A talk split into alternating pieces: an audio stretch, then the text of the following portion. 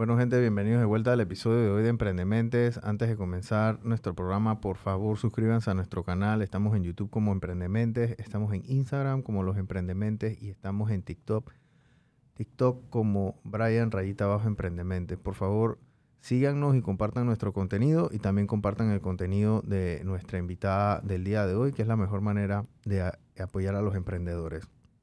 Antes de comenzar, también por favor sigan las redes sociales, nuestro eh, patrocinador, eh, nuestros amigos de Más Móvil Negocios, que gracias a ellos eh, muchas de estas cosas y muchas de las iniciativas de lo que nosotros hacemos en ayuda a los emprendedores se hacen posible. la invitada del día de hoy yo la conocí hace como 48 horas, literalmente, porque una amiga en común de nosotros, Glenis, me llama y me dice que ella es miembro de, Voluntarios Panamá, y, es una organización de voluntariado. Y ella me pidió que si yo podía ir a, a la iglesia, a una iglesia, ¿cómo se llamaba la iglesia allá en Mañanitas, señora Rosa? Em, la iglesia, buenos días ante todos. Sí, la iglesia, el comedor, em, Dios es nuestro proveedor. Dios es nuestro proveedor. En Mañanitas hay una iglesia que se llama Dios es nuestro proveedor y nuestra invitada del día de hoy hace algo. Aquí normalmente mucha gente se sienta porque el emprendimiento muchas veces es de recibir.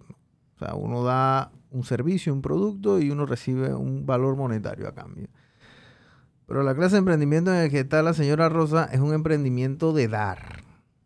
De una manera desprendida y abnegada. Y por eso es que yo la invité aquí porque ella me contó parte de su historia el sábado, que fue una historia de, testimonio muy fuerte y de mucho impacto, que la llevó a usted a hacer las cosas que usted está haciendo de una manera desprendida y con el corazón, pero es porque se dieron una serie de sucesos en su vida que la llevaron a este, a este punto, a este lugar donde, donde usted está.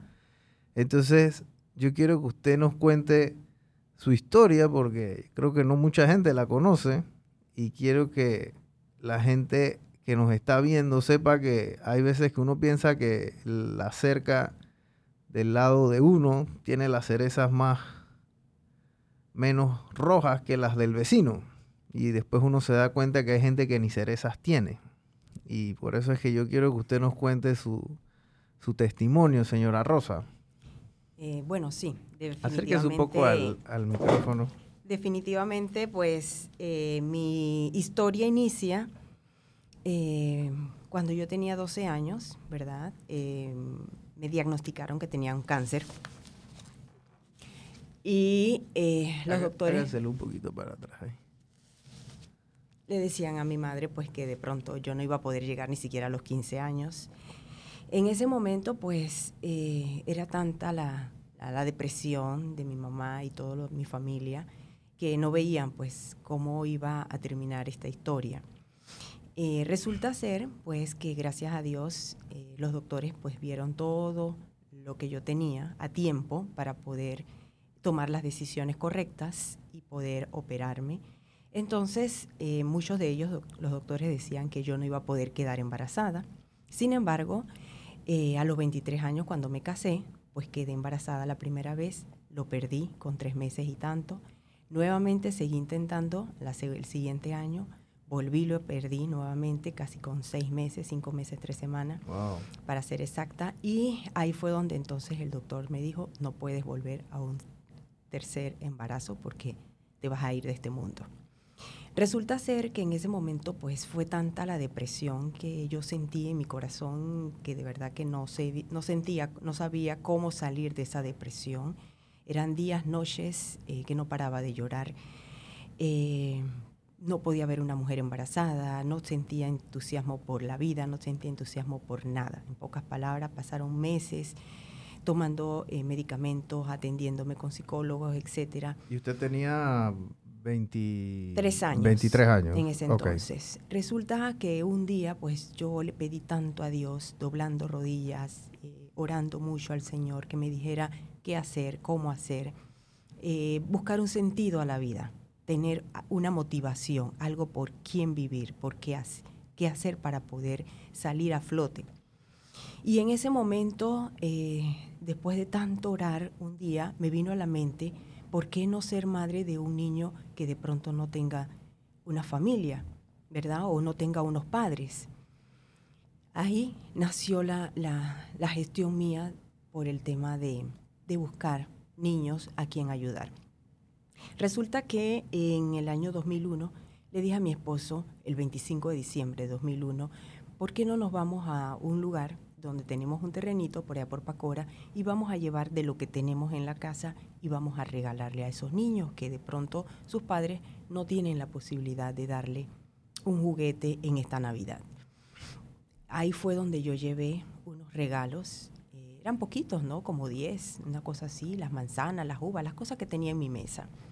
Y cuando yo regresé de allá, era tanta la emoción con la que yo vine, porque esos niños me habían dado un abrazo tan fuerte a la hora de, despedirme, de agradecimiento, que yo sentía como que mis hijos habían bajado del cielo y me habían dado ese abrazo. Entonces, cuando llegué a mi trabajo, pues al día siguiente, el lunes, me dicen mis compañeras, wow, me imagino que pasaste una Navidad triste. Le dije, no, al contrario, pasé la mejor Navidad, porque pude dar ese amor que tenía acumulado como madre en mi corazón. Ahí nació la chispa, fue como, como tratar de, conectar lo que yo había vivido, ¿verdad? Eh, con un testimonio tan simple y sencillo y mis otras compañeras me dijeron, ¿sabes qué? Yo también quiero participar de lo que tú estás haciendo, de lo que tú hiciste. El siguiente año, la siguiente Navidad, se unieron un par de amigas mías, compañeras de trabajo, y me acompañaron. Fuimos a un lugar y llevamos esa Navidad a 25 niños. Ya el siguiente año fue en el 2003, donde mi madre me dice, tienes que ponerle un nombre a esto que estás haciendo, porque ya eh, hay varias personas que te están siguiendo, ¿verdad? Y vienen detrás de nosotros en el carro a llevarle eh, los juguetes y lo que cada uno quiere darle a esos niños. En ese momento yo dije, sí, tengo que buscarle un nombre, pero ¿cuál? Y me vino a la mente la caravana, porque cuando miré hacia atrás vi que venían como siete carros siguiéndonos. Y yo dije, la caravana del niño Jesús, porque no me siguen a mí, siguen al niño Jesús. Y el niño Jesús está en cada niño que hay en este mundo. Entonces en ese momento fue que nació este nombre, la caravana del niño Jesús. Ok, y entonces, y eso fue, inicia en el 2001 y usted ya como en el 2003, ¿verdad? 2004. Ya usted le pone nombre a esto. Le pongo nombre. Pero esto no estaba formalizado como está ahora, porque ahora usted está, usted es una organización que tiene, que tiene, que tiene unas, muchas ganas de dar y también tiene muchas necesidades, que de ahora vamos a hablar de eso.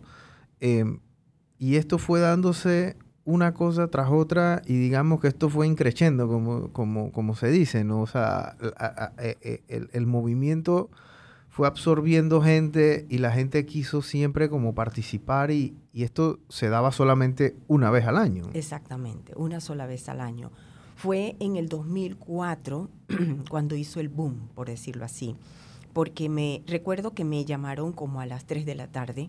Eh, habíamos venido de la, entrega de regalos ese, esa, ese domingo, en esa Navidad, y el 24 de diciembre me llaman para decirme, 23, perdón, para decirme que nos iban a dar a un bebé en adopción.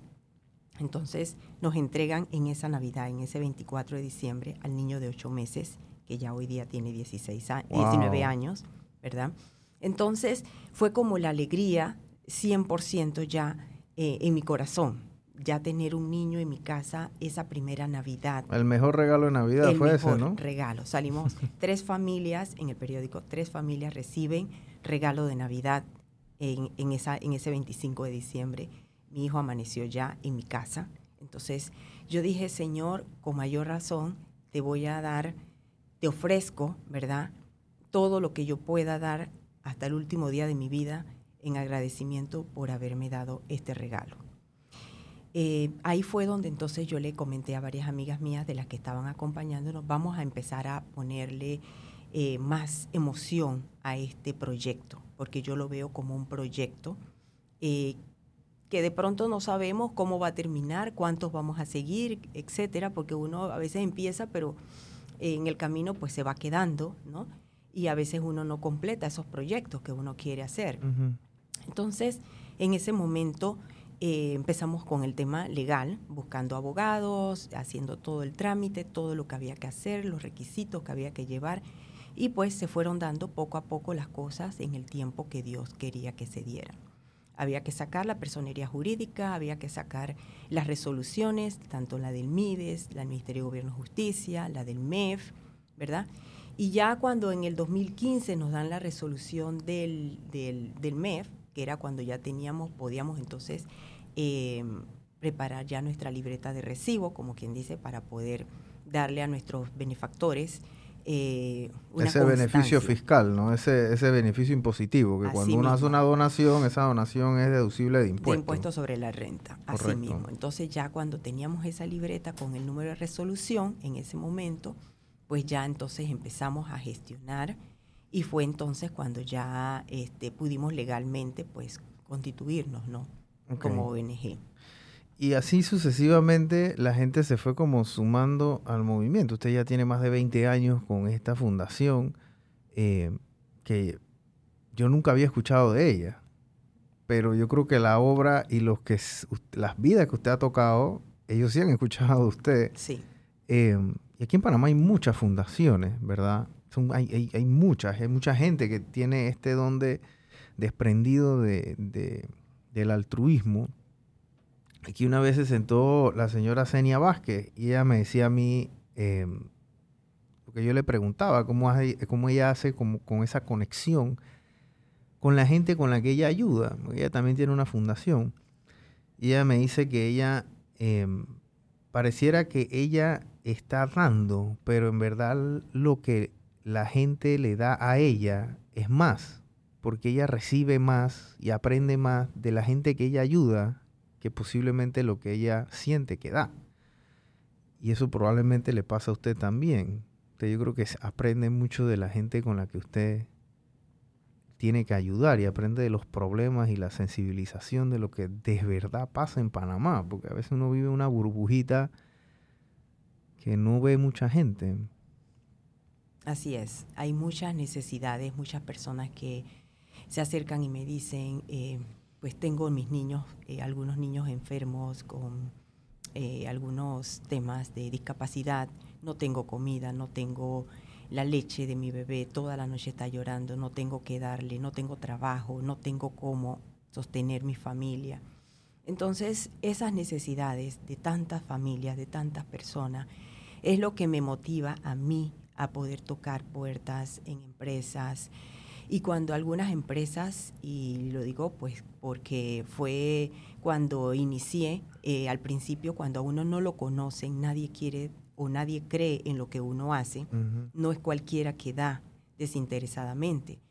Eh, gracias a Dios, pues yo tuve un grupo de, eh, tengo un grupo de, de, personas, amistades, amigas mías, que desde el primer día que yo les comenté esta historia, pues esas personas han sido fiel creyente y se han mantenido eh, todos estos años eh, ayudándome, ¿verdad? Cuando vienen las fiestas de Navidad, cuando vienen las actividades, me motivan muchas veces para poder, a veces uno se queda así como agotado y dice, dale, dale que tú puedes, vamos, seguimos. Eso es lo que uno necesita, ¿verdad? Entonces, cuando eh, yo empecé a mandar las cartas a las empresas y algunas empresas pues dijeron, aquí está mi, mi aporte, eh, poco, mucho, lo que fuera, eso nos ayudó grandemente y nos sigue ayudando. ¿Por qué? Porque nosotros hemos podido entrar entonces ya en otro tema, que es em, comprar en el banco de alimentos, que nos rinde mucho más el dinero para poder eh, llevar esas bolsas de comida, esas latas de leche a esos bebés, a esos niños, y de esa manera poder multiplicar mucho más eh, la comida, que es el, valor más preciado ahorita mismo. Claro. ¿Quién, ¿Cuál fue esa empresa que le dio la primera ayuda que usted hace 20 años? Bueno, fueron eh, de las empresas que iniciaron, eh, anónimas en algunas, no, no querían dar su nombre, solamente su aporte, ¿verdad? Eh, pero sin embargo está, eh, por ejemplo, la, la, empresa, eh, la Fundación Amelia Castillero Arrocha, que es la de Farmacias Arrocha, que ahorita mismo pues me está apoyando grandemente con el tema de las donaciones de leche, Qué bueno. pamper, comida, y todo eso pues me está ayudando para poder suplir muchas necesidades a nivel de muchas empresas, de muchas familias que no tienen esos recursos en estos momentos, ¿verdad? Es, es importante a veces eh, señalar eh, que hay empresas que tienen mucho valor, mucho, mucho eh, que dar, ¿no? Pero a veces no saben dónde o cómo canalizar esas donaciones para que llegue de verdad a muchas empresas, a muchas personas, perdón. Ahorita mismo nosotros ya tenemos casi eh, cuatro comedores que estamos apoyando. Iniciamos en Arcoíris, la comunidad de Pedregal. Ahí pues hay alrededor de 80 a 100 niños, todos la mayoría son de Gunayala, de escasos recursos.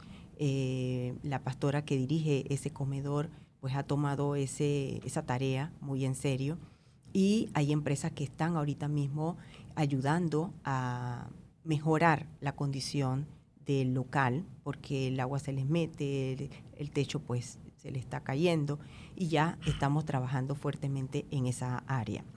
Tenemos dos comedores más en Mañanita que pues son personas que ofrecen su casa para poder que los niños lleguen, reciban los alimentos y puedan ir a la escuela, porque hay muchos niños que no se alimentan no tienen padres, no tienen familia, eh, pues no tienen cómo los recursos para poder ir a un colegio, ¿verdad? Entonces nosotros como fundación le estamos dando, eh, por ejemplo, eh, ese aporte, esa ayuda para que le puedan cocinar, para que le puedan dar en la semana dos, tres veces el, el desayuno o el almuerzo y esos niños puedan ir a su colegio. Expliquen un poquito cómo funciona este tema del comedor, porque usted lo ve y lo ha visto por muchos años, pero probablemente el 98% de la gente que no está viendo aquí no sabe cómo funciona un comedor porque no tienen ese problema. Ellos abren la nevera y hay comida. Pero el niño, ¿en qué concepto llega ahí? O sea, llega cualquier niño y dice, tengo hambre y le dan un plato de comida o eso ellos tienen que registrarse. ¿Cómo es ese proceso? Y exactamente a, cuántos niños les da usted también, a cuántos niños atienden esos comedores también. Bueno, nosotros ahorita mismo iniciamos eh, hace cuatro años aportando con, como soy profesora de universidad y muchos estudiantes tienen que hacer labor social, me buscan para poder que yo les ayude con las horas. Entonces yo dije, bueno, voy a canalizar esta mano de obra, estos estudiantes, para que vayan a ayudar sábado y domingo a los niños a estudiar, a prepararse en aquellas materias que les hace, se les hace difícil, por ejemplo, inglés, matemática, que de pronto en su casa no tienen cómo o no tienen quien les pueda ayudar. Entonces, eh, los estudiantes patrocinan, pagan el desayuno para que esos niños puedan recibir esa merienda en la mañana cuando ellos llegan y ellos, los estudiantes, le ayudan a estudiar, ¿verdad? Sábado y domingo, eso es estudio dirigido, le llamamos, ¿no? Pero también en la semana se les da el almuerzo en estos comedores porque esos niños viven alrededor de ese comedor. El comedor está cerrado, la pastora llega, abre, mandan a cocinar y los niños llegan al mediodía eh, a almorzar. A veces eh, se les da en la cena, porque hay niños que a veces en todo el día no han comido y cuando llega la tarde pues eh, se, les da, se les hace pues su cena para que ellos puedan comer. Unos que van en la mañana a la escuela, cuando vienen al mediodía llegan, almuerzan y los que se van a su colegio en la tarde entonces cuando ya vienen de vuelta van entonces por la cena. Claro. Así que de esa manera son casi como 80, 100 niños que se les está dando la comida. Al día. En eh, tres veces al día, a la semana, perdón. A la tres veces a la semana se les da o al mediodía o en la tarde. Ok.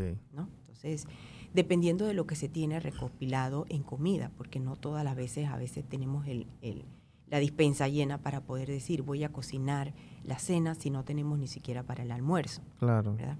Entonces, dependiendo de lo que nosotros eh, podemos conseguir en actividades, en donaciones, en algunas personas que, bueno, generosamente nos dicen aquí hay un aporte, eh, puede cocinar, puede llevarle ese dinero para poder cocinar, entonces nosotros compramos la comida para que entonces se le pueda dar ese almuerzo o esa cena a esos niños.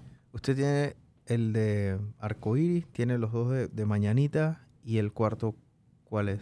Eh, tenemos otro, em, la pastora tiene otro comedor en Natá. En Natá. Ajá, allá, tiene un grupo en Coclé. Entonces allá también ella lleva una vez al mes a esos niños. Entonces ella también tiene una persona allá que prepara los alimentos y le estamos eh, mandando también. O sea que cuando recibimos las donaciones nos compartimos las donaciones para que, por ejemplo, los útiles escolares que me entregan a mí les puedan llegar a todos los niños en las diferentes áreas. Nosotros repartimos, eh, por ejemplo, eh, útiles escolares, libros. la empresa Santillana hace cinco años nos donó más de medio millón de dólares en libros, y eso hay que reconocerlo, que muchas empresas eh, no lo hacen, ¿verdad? Y es triste cuando si ya pasó un periodo y que esos libros no se vayan a utilizar, se tengan que quemar, desechar, es muy doloroso cuando hay muchas escuelas que me ha tocado ver, escuelas ranchos, que he ido a Chiriquí, a Darién, a Santiago, a diferentes provincias, y ver que las escuelas no tienen ni siquiera libros con que los niños puedan estudiar. Hace 15 días fui a una escuela en Pacora, casi media hora de, aquí de, del área, y vi que pues esa escuela no tiene libros. Entonces le dije, no se preocupen que vamos a, suministrarle parte de lo que nos ha quedado, de lo que la empresa nos donó hace cuatro o cinco años. Tenemos libros todavía en inglés que pues tienen, están nuevos de paquete y vamos a dárselo para que ellos puedan estudiar. Son más de 170 niños que hay en esa escuela. Estaban dando clase debajo de un palo de mango, debajo de un palo de nance, porque no tenían la escuela. Ya, gracias a Dios, pues han ido poco a poco varias empresas eh, preparando, pues haciendo un salón, haciendo otro, hasta que ya llevan creo que tres, cuatro salones. Todavía les hace falta muchos más porque no están todos completos, pero pues en la medida de lo posible se va logrando este objetivo. Entonces, esto es lo que hace la Fundación Caravana al Niño Jesús. La estructura que tiene es para poder ayudar tanto en la parte de eh, útiles escolares.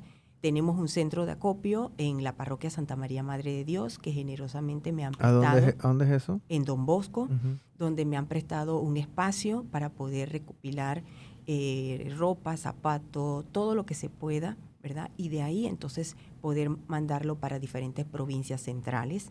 Hay escuelas que vienen o que mandan, ¿verdad? Eh, su, transporte para poder venir a buscar acá a la ciudad esa donación y asimismo se está canalizando.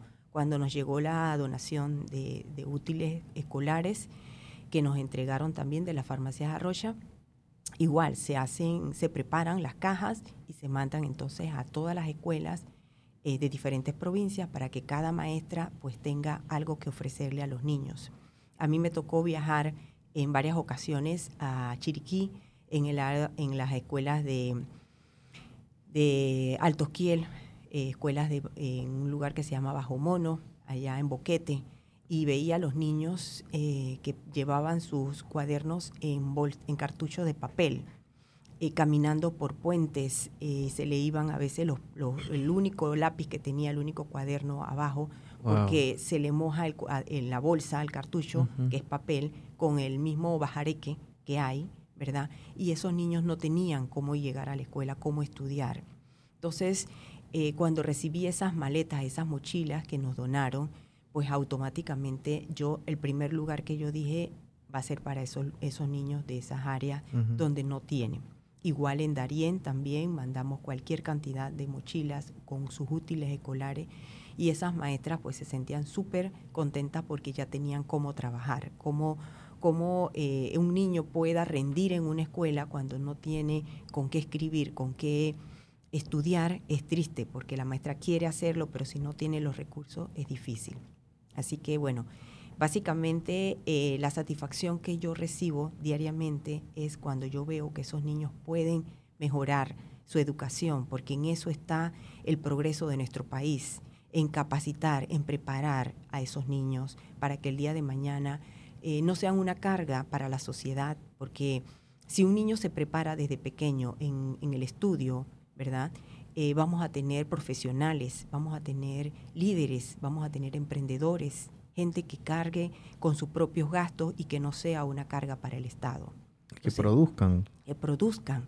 ¿Por qué? Porque si ya se han preparado, si están estudiando, esos niños pueden generar ingreso. Claro. Eh, usted recibe toda clase de donaciones, entonces, o sea, desde libros, desde útiles escolares, ropa, me imagino que también, eh, pañales, comida, eh, dinero, eh, o sea, mano de obra también, el que quiera hacer voluntad, o sea, aquí hay para todo, gente. El que no tiene plata, bueno, que vaya y se ponga de voluntario. Y el que tiene plata, que también dé y done mercancía, done inventario y y también, bueno, tiene su beneficio fiscal, ¿no? Que no lo hagan por eso, ojo, pero, pero háganlo por el tema de, dar. Porque aquí hay mucha gente que le gusta pedir. Hay que comenzar a dar un poquito para ver si el jefe ahí arriba les da, les, retribuye, ¿no? Si yo quisiera donarle a usted como yo hago, o sea, la sigo en sus redes sociales, yo les voy a tallar a ella en las redes sociales, eh, porque yo siento que este trabajo que hace la señora Rosa lo tiene que hacer más gente en su día a día. ¿Me explico? O sea, todo el mundo tiene que hacer esto y no una vez al año, no una vez a... Hay gente que hace eso, van una vez al año y entonces dan, no sé, cualquier cosa que está bien, hay gente que nunca lo hace, pero eh, yo fui el sábado porque me invitaron y bueno, algo de conocimiento de temas financieros y de emprendimiento que, que manejo. Eh, y, se sintió muy bien. Yo, yo salí de ahí, digamos que, y yo he dado estas charlas muchas veces, o sea, a empresas y eso, pero todas han sido pagas. Yo no voy gratis a ningún lado. Pero yo fui allá y me sentí mucho mejor cuando yo salí de ahí, porque fue algo que yo siento que esa información que yo le di a este grupo de emprendedores allá en Mañanita, posiblemente tengan la oportunidad de, cambiarle la vida a alguien ahí, o sea, de que ellos generen esos ingresos o a lo mejor no están generando o algo y, a la hora de la hora ese cambio uno lo siente más en un área donde el recurso no abunda y donde uno lleva ese, ese, ese conocimiento, digamos, ¿no? Que yo creo que si uno conoce más de cómo es como que, bueno, enseña a pescar y no darle el pescado, más o menos esa es la, analogía, ¿no? Así es. Eh, yo inicié este proyecto del emprendimiento con estas muchachas, con estas señoras, eh, básicamente como en el mes de marzo de este año. ¿Por qué? Yo soy docente, yo soy profesora de universidad y de escuela eh, particular. Y cuando yo vi un grupo de, chicas que me decían, profesora, yo no tengo ya para poder seguir mi universidad, no puedo seguir estudiando porque tengo niños en mi casa. tenía una, una, chica que me dice, mi hijo es discapacitado y si no tengo trabajo, no tengo el recurso, no tengo cómo seguir estudiando, cómo prepararme, ¿qué puedo hacer? Entonces yo le dije, mire, yo no le puedo resolver los problemas a todas las familias, a todas las personas, aunque yo quiera porque no tengo una varita mágica, ¿verdad? Lo que sí puedo hacer es pedirle a Dios que me dé chispa, que me dé luces, que me mande sabiduría, inteligencia, qué hacer, cómo hacer, cómo buscar el recurso humano que me pueda ayudar. Entonces ahí clamé al Señor, pedí con fe y el Señor me habló. Resulta que un día yo dije, Dios, ¿cómo ayudo yo a estas mujeres? Hay una que tienen pues niños eh, discapacitados, enfermos, no pueden salir a trabajar porque no tienen con quién dejar a sus hijos, ¿verdad? Necesitan el recurso, pero yo puedo darle una capacitación de emprendimiento, cómo mejorar tu producto, qué sabes hacer. Entonces la reuní y le dije, mire, les voy a dar una clase, no me tienen que pagar nada, solamente presten atención dígame qué sabe hacer cada una. A un arroz con leche, bollo, tamal, empanada, lo que usted sepa hacer, que usted haya aprendido, pero hágalo bien, con amor. Póngale pasión al producto que usted va a preparar. Porque si usted va a hacer, a mí me enseñó mi abuela y me decía, si vas a hacer una limonada, que sea la mejor limonada, que todo mundo se acuerde de lo que tú hiciste, pero hazlo de verdad, de amor, con amor, con corazón. Entonces, eh, cada vez que yo voy a cocinar, yo le pongo esa sazón, esa, ese amor a la comida para que la comida me quede buena. Si yo no la hago con amor y la hago de mala gana, nadie se la quiere comer. Entonces, eso fue lo primero que yo les dije a ellos, a ellas. Y de ahí cada una me dijo, mira, yo sé hacer esto, yo sé hacer este producto, pero no tengo el recurso. No te preocupes, Dios proveerá. Dios va a poner lo demás, pero tú tienes que poner el primer paso, hacerlo con amor. Y ahí empezó la clase de emprendimiento. Le di la primera charla, le di la primera capacitación, después le dije, ¿sabes qué? Voy a buscar una persona, una profesora que también les va a dar otra capacitación, fueron a su segunda capacitación. Y después le dije, ¿qué, ¿tienen en redes sociales? No, no tenemos, no sabemos nada de mercadeo, de, bueno, tienen que buscar, hay que hacer la etiqueta, hay que ponerle el nombre, hay que sacar los permisos, hay que ver todo lo que es marketing, todo lo que es la parte, ¿verdad? el, el, punto de equilibrio, cómo se hace para saber si mi producto estoy ganando, estoy perdiendo, cuánto me cuesta y todo lo demás que usted va necesita, usted lo va a ir aprendiendo poco a poco.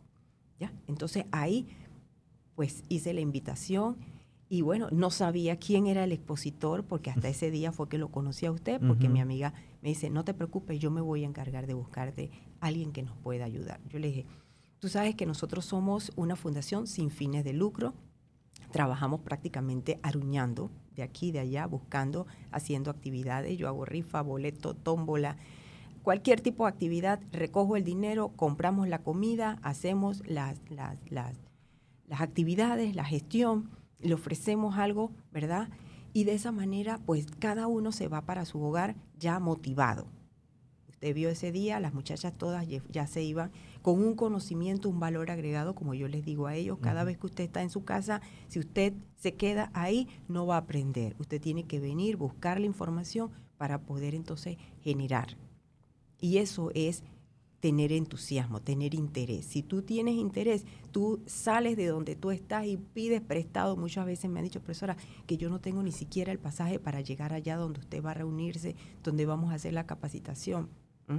Yo le digo, no se preocupe, yo se lo presto, yo se lo doy, yo se lo facilito, yo le consigo el medio, el recurso, el material para que usted pueda este, hacer sus empanadas, su, su bollo, su tamal, lo que usted vaya a hacer, yo le consigo el material. Usted arranque, que ya después vemos en el camino cómo nos cruzamos para buscar los clientes para que su producto salga al aire.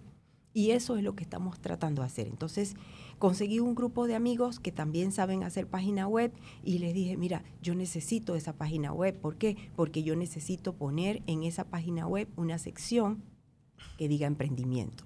Y cuando ya estas muchachas estén listas para, eh, para salir al aire, ¿verdad? Como quien dice, nosotros vamos a publicarla, vamos a postearla, vamos a, a darle ese, ese, esa, esa posibilidad de que más clientes puedan conocer su producto y de esa manera pues ayudarlas en sus ventas. ¿Por qué? Porque si no les damos la publicidad no van a saber, los clientes no van a saber dónde están esos talentos. Claro. Y ahí ya estamos dándole la ayuda porque ellos van a generar su propio ingreso, van a tener eh, su YAPI, sus redes sociales y van a darse a conocer. Entonces ya vamos a poder ayudarlos para poder que ellos tengan esos eh, ingresos y cubrir sus gastos. Ok. Sí, yo fui el sábado y, vimos un par de, cosas ahí. Al final, lo que hicimos es lo que yo vengo predicando aquí hace dos años, gente. Hagan su guion, hagan su video y aprendan a editarlo. Eh, mucha gente con pena, obviamente, al principio. Había un muchacho que yo pensé que era el que, el que, el que, el que más pena tenía y terminó siendo el que, el, que, el único que grabó, se atrevió. Eh, y y posiblemente así sucesivamente uno va, esto es como mecánica, esto es, como yo le decía a ellos, hubo un momento en la vida de todo mundo que no nos sabíamos cepillar los dientes, porque estábamos chiquitos, teníamos 3, 4 años, era un problema, pero ya lo hacemos por mecánica, no es un problema. Y así mismo la generación de contenido. ya después de un tiempo deja de ser un problema porque lo haces por mecánica, lo haces de una manera tan fácil, tan recurrente que, que se te hace que se te hace natural, ¿no? Pero eso es con la práctica. Hay gente que le toma 10 videos, hay otros que les toma 20, hay otros que les toma 2, hay otros que le toma 40, pero al final es la práctica, ¿no? Hay gente, hay gente que tiene ese don, hay gente que tiene que trabajar en eso, ¿no? Eh, y muchos de estos emprendedores yo les decía que la generación de contenido era posiblemente la diferencia entre vender y no vender, ¿no? Porque si ellos podían promover su servicio en las redes sociales de una manera orgánica, eh, ellos iban a poder llegarle a más personas eh, de una manera sencilla y sin tener que pagar por publicidad y esas cosas, ¿no? Así que yo creo que, ojalá, ahí vi que bastante gente me preguntaba cosas, así que yo creo que espero que estén practicando eso, ese, ese, eh, hacer esos videos. Em, yo sí quería también decirle a todos los que nos están viendo que sigan a la señora Rosa y se involucren con ella en todas las actividades que ella hace, porque yo creo que si alguien le chatea a usted y le dice, oye, tengo este poco de ropa, tengo este poco de cosas, hay gente que, hay gente que le regalan ropa que nunca la usa, niños, niñas, ¿me explico? Tengo amistades mías que tienen hijos y les regalaron un pocotón de ropa y la ropa se le quedó al bebé. Recién nacido. ¿Cuántos niños hay sin ropa ahora mismo que están, que están las mamás ahora mismo que tienen la manta con la que lo están arropando? Ya. Porque ni pamper tienen a veces. Y usted, usted ve esos casos en carne viva. Usted se lleva esas historias para su casa. Eso, eso, eso es complicado. Así es. Tengo un caso de una chica que tiene 26 años, le detectaron cáncer en un seno, tiene una bebé de tres meses, un niño de cuatro años, no tiene trabajo. Y me decía, este, qué difícil es para mí ¿verdad? Saber que no tengo ni siquiera para el medicamento, no puedo darle pecho a esa bebé porque obvio estoy tomando eh, medicamentos. Sí, porque está en quimioterapia. Ajá, y, y cómo darle leche si la bebé toda la noche está llorando. Entonces, porque no tiene, porque, no tiene. hambre. La bebé está llorando porque tiene hambre, gente. Así mismo. Entonces, ¿cómo darle a, a, a mis hijos, verdad? Si no tengo un trabajo, si no tengo la salud, no tengo cómo hacerlo. Y así como esa persona, tengo cualquier cantidad de familias con niños enfermos, discapacitados. Hay una chica que se tiene que levantar a las 3 de la mañana para poder hacer sus productos, porque a esa hora es cuando sus hijos están dormidos, porque tiene niños enfermos, discapacitados, y no tiene cómo ir a trabajar, ¿verdad? ¿Quién la va a contratar con niños enfermos? No puede. Entonces, Así eh, eh, es como yo trato de, movilizar todas las donaciones que nos dan, eh, buscar los lugares donde tengo personas en, diferentes provincias, que son las personas enlace que me reciben la donación, porque yo mando las cajas por transporte para poder que esas donaciones lleguen a diferentes provincias.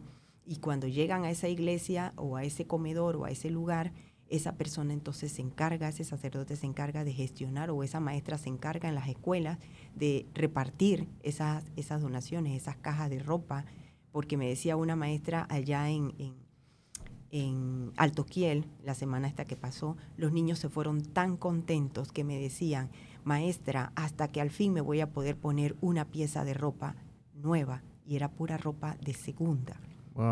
Porque nosotros nada más tenemos dos piezas de ropa y yo no tengo una tercera pieza de ropa y cuando se me moja no tenemos cómo cambiarnos. Entonces es triste cuando usted tiene demasiado en un closet que ni siquiera se puede poner porque no le alcanza el, los días del año. Ajá, para ponérsela. Cuando hay tantos niños que se mojan la ropa, están en el eh, recogiendo café, están con el bajareque y llegan a su hogar todos mojados y no tienen cómo cambiarse esa pieza de ropa, ¿verdad? Entonces Así es como nosotros gestionamos. Con las donaciones que nos hacen llegar, nosotros entonces canalizamos eh, para diferentes provincias, diferentes lugares y poder ayudar a tantas familias que en realidad lo necesitan, ¿verdad? Si alguien está viendo este programa, este programa y piensa que tiene problemas o tiene un amigo o un familiar que se queja y piensa que ellos tienen problemas, llámelo y dígale, mira, mira esto, mira este podcast, y después comienza a dar gracias a Dios, porque los problemas que hay gente que en Panamá piensan que son problemas, que los problemas, es más, yo doy gracias a Dios que los problemas que yo tengo son los problemas que yo tengo.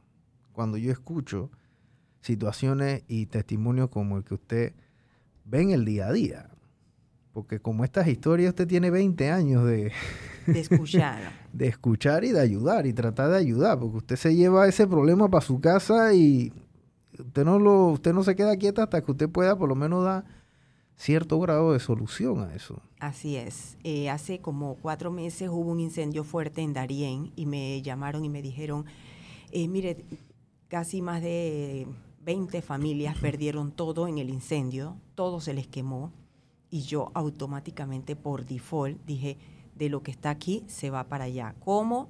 Dios proveerá, Dios me va a dar la forma de cómo trasladar esta mercancía, toda esta ropa, todos estos útiles escolares y fue como, como cosa de segundo. En dos días ya esa, esa donación estaba allá, esas cajas estaban allá, ¿verdad? Para poder que esas familias que habían perdido todo, ¿verdad?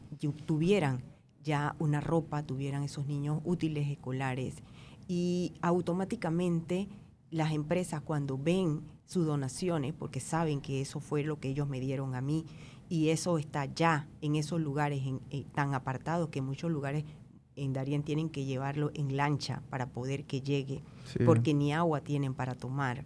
Entonces ahí esas empresas dicen, vale la pena, Rosa, darte la donación porque esa donación llega, esa donación está. Tengo eh, otra señora que también, amiga mía, me dice eh, un día viendo eh, fotos que yo pongo en mi estado, me dice, quiero poner mi servicio también al servicio de Dios. Quiero ayudar. Yo tengo mis fines de semana libre, mi esposo tiene su carro, yo voy a cocinar en mi casa y voy a llevar comida a los indigentes. Y hoy día está llevando 80 a 100 platos de comida todos los domingos con su esposo. Yo le eh, facilito parte de la comida y ella automáticamente la prepara, la cocina en su casa y la está llevando y, se, y me envía las fotos donde están los indigentes en la calle, pues en, viendo en cartón, debajo de un puente, debajo de un árbol.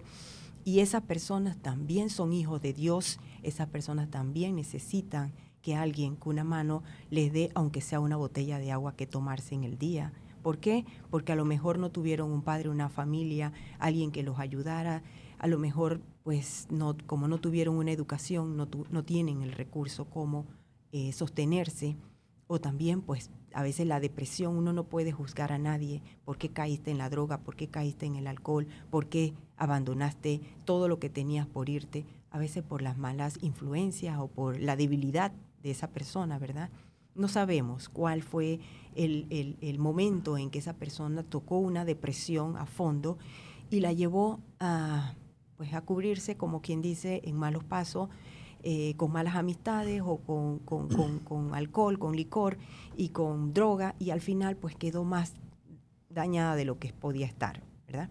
Entonces, esta persona pues me ayuda desinteresadamente donando su tiempo, sus horas de descanso, porque yo no le doy ni siquiera para el, para el combustible de su carro y, y pues ellos salen a repartir la comida. Entonces, eso es cuando uno tiene ese entusiasmo, ese interés en agradecerle a Dios por todo lo que Dios le da a uno. Porque si uno se pusiera a pensar eh, que Dios me tuviera que cobrar o yo tuviera que pagar por el tanque de oxígeno para poder respirar día a día, nosotros no pudiéramos. Claro. Entonces uno siempre tiene que pensar que eh, la vida que uno tiene, el aire que uno respira, el poder amanecer cada día eh, teniendo un hogar, una familia, un techo, una casa, una cama donde dormir, ¿verdad? Todo eso se lo debemos a Dios. Claro. Bueno, gente, eh, gracias, señora Rosa, por haber venido acá y visitarnos. Eh, sí, espero que esto que hayamos conversado se vuelva viral y llegue a los hogares de todo el mundo aquí en Panamá y que esa gente se ponga la mano en el corazón y así mismo le done y le dé esa, esa, esa ayuda porque hay mucha gente que nos ve que tienen exceso y a veces no lo saben. y a veces lo saben y entonces piensan que el problema es que tengo mucha ropa en el closet y no me cabe y piensan que la solución es hacer un closet más grande. Mira lo banal y lo, vacío que uno es a veces, ¿no? Eh, cuando en verdad la solución es regalar un poco de ropa a gente que lo necesita. Y yo creo que eso es, eso es este, eso, eso es de admirar, la verdad. Lo que usted hace es, yo creo que de, todos los invitados que hemos tenido, yo creo que nada más hemos tenido a la señora Senia y usted, que son personas que de manera desprendida y abnegada ofrecen prácticamente su tiempo, su vida y sacrifican muchas cosas, porque usted prácticamente trabaja para la fundación y por la fundación y lo que le dan a la fundación no es para usted, es para la gente. O sea, ella pide, esto es bien irónico, porque ella pide, pero es para dar. Usted no se queda con un, grano de arroz que le dan. Todo lo que dé, porque usted es contadora. O sea, la señora Rosa es contadora. Ella es contadora, ella es CPA. Ella tiene sus clientes y ella es empresaria, así que ella atiende a sus clientes en su, en su tiempo, pero la mayor tiempo se lo ocupa la fundación. ¿O me equivoco? Sí, así es. Eso em, es lo que yo he aprendido, que uno tiene que eh, distribuir bien su tiempo una parte para mí, una parte para el prójimo, ¿verdad? Y una parte para mi familia. Y cuando uno comparte y reparte bien el tiempo, el tiempo le alcanza. Hay muchas personas que dicen, es que no me alcanza el tiempo, no, el mismo tiempo que tengo yo lo tienes tú, pero simplemente no lo estás distribuyendo de una forma equitativa. Te quedas con todo el tiempo y no compartes con los demás tu tiempo. ¿Por qué? Porque hay muchos que necesitan el conocimiento, muchos necesitan eh, una voz de aliento, Muchos necesitan que alguien los escuche. No tienen quien los escuche, quien los ayude, ¿verdad? Entonces, no se trata solamente de sentir lástima por las personas. Uno no, no resuelve un problema de decir, ay, pobrecito, pero quise para que esa persona salga de esa depresión. Mm. Si solamente puedo soltar un poquito de lo que yo tengo y repartirlo con esa persona para que esa persona se sienta mejor. Y de esa manera ya no tengo que decirle pobrecito. Claro. Entonces, eh, sí le doy gracias a Dios porque cuando a mí me dijeron, no, es que a lo mejor tú no vas a llegar a los 15 o 20 años, ya yo tengo 55 por la gloria de Dios, y el Señor no escribe en líneas torcidas, escribe en líneas rectas.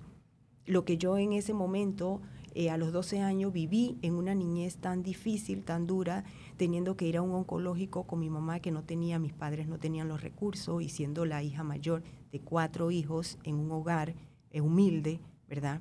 Mi papá bonero y no tenía la posibilidad de poder estudiar y decía muchas veces a lo mejor no voy a poder seguir eh, la escuela porque no tengo cómo.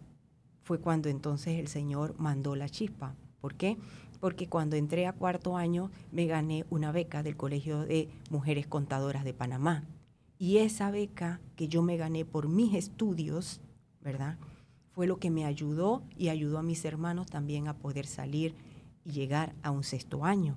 Y cuando termino mi sexto año, ¿verdad? Empecé a trabajar a los 18 años y de ahí no he parado, gracias a Dios, trabajando. Entonces, todo lo que yo he conseguido poder estudiar mis maestrías, ¿verdad? En, recursos humanos, en, contabilidad financiera, eh, docencia superior, mi diversificada, todo ha sido a base de sacrificio haciendo dulces, empanadas, haciendo esto, haciendo lo otro. Cuando no había, no me alcanzaba para poder pagar, yo buscaba la manera de gestionar el recurso. Y es lo que yo le digo a muchas personas. Querer es poder. Si usted quiere llegar a ser alguien, tiene que pagar una cuota de sacrificio. Claro. Tiene que esforzarse. No espere que le caiga todo del cielo, porque no lo va a lograr así. Correcto. Entonces, cuando uno estudia, cuando uno se prepara, uno se capacita poco a poco, uno tiene ya una hoja de vida, tiene un recurso, tiene un, valor agregado, entonces ya uno puede. Entonces, gracias le doy a Dios, pues que el Señor me ha permitido eh, trabajar en empresas privadas, en bancos, eh, como contadora. Eh, ya una vez que pues me salió la resolución del, del, MEF, me dicen, bueno, es que ya usted no puede hacer una fundación de diciembre en diciembre porque eso usted nada más tiene fotos de fiestas de Navidad, usted tiene que dedicarle más tiempo a la fundación y ahí es donde yo hago un stop ¿verdad? Y le digo a mi esposo, ¿sabes qué? Voy a dejar mi trabajo de tiempo completo para buscar un part-time, medio tiempo. Y ahí empiezo entonces a gestionar como profesora en universidades para poder tener ese otro tiempo y poder dedicárselo a la fundación. Porque con ocho horas adentro de una oficina, obvio que no iba a poder eh, trabajar la fundación. Claro. Entonces ahí el Señor pues me abre los canales para poder ser profesora en mi área de contabilidad, de docencia superior, y ahí empiezo entonces a trabajar eh, como docente para poder entonces tener tiempo y repartirlo para las, la fundación. Qué bueno. Eso eh, es lo que yo puedo eh, compartir de que yo trabajo la fundación por pasión, porque me gusta lo que hago, no porque me obligan, sino porque yo doy mi tiempo en agradecimiento a Dios por todo lo que Dios me ha permitido lograr tener hasta el día de hoy y sobre todo por mi vida, porque mis padres, pues, eh, soy la satisfacción para ellos poder trabajar para ellos, ayudarlos. Entonces, cuando uno tiene esa, ese grado de compromiso y cuando uno le ofrece a Dios algo, y yo le ofrecí a Dios, Señor, si tú me devuelves la vida, yo te voy a dar el ciento por uno de lo que yo tengo, de mi fuerza, hasta el último día que tú me dejes en este mundo, voy a estar ahí para la fundación, para ayudar a aquellos niños de escasos recursos. Cuando viajo a las comarcas, a, Chiriquí, a los lugares donde veo a veces, eh, y he llevado pues las latas de leche, ¿no? Y he visto esas familias que numerosas que tienen cuatro o cinco niños y a cada uno le doy una lata de leche. Esa satisfacción se queda en mi mente, en mi corazón y yo digo, valió la pena todo lo que yo pude aruñar, como quien dice, buscando esos recursos para poder llevar ese alimento, esa bolsa de comida a esos lugares que no lo tienen. Eso valió la pena, todo mi, mi, desgaste, porque uno tiene que desgastarse bastante pues haciendo actividades eh, para poder recoger ese, ese dinero, ese recurso y poder llevarlo y donarlo allá. Claro. Bueno, señora Rosa, muchas gracias por haber venido. Lo que nos están viendo y lo que nos están escuchando, sigan a la señora Rosa en arroba funcanije. Arroba hotmail.com. En Instagram, funcanije507. Funcanije507. Em, este, síganla ahí, por favor. También pueden chatearle. ¿Y su correo electrónico cuál es? Eh, Rosa eh, bueno, el de la fundación, funcanige2022 arroba gmail.com. Y mi celular 6667-9019. Ok, así que... Si alguno, perdón, si alguno quiere hacer alguna donación, también tengo el YAPI, que es mi número de celular. Ok. Todo mundo que no esté viendo, yo estoy seguro que pueden donar o tiempo, o recursos, o material, o inventario, porque aquí no ven muchos empresarios. Aquí no ven muchos empresarios, muchos emprendedores, pero tiempo de dar. Esta es la primera vez que yo le he pedido a alguien que haga algo. Den. A mí no. Denle a la señora Rosa. Que ella va a canalizar esos esfuerzos y, y, si pueden ir, llevarlo con ella mejor. Para que vean a quién ustedes están ayudando y, y, regresen a casa y abracen a sus hijos y le den gracias a Dios que todos están sanos, que tienen comida en la nevera y que todo está bien. Gracias, señora Rosa. Ok,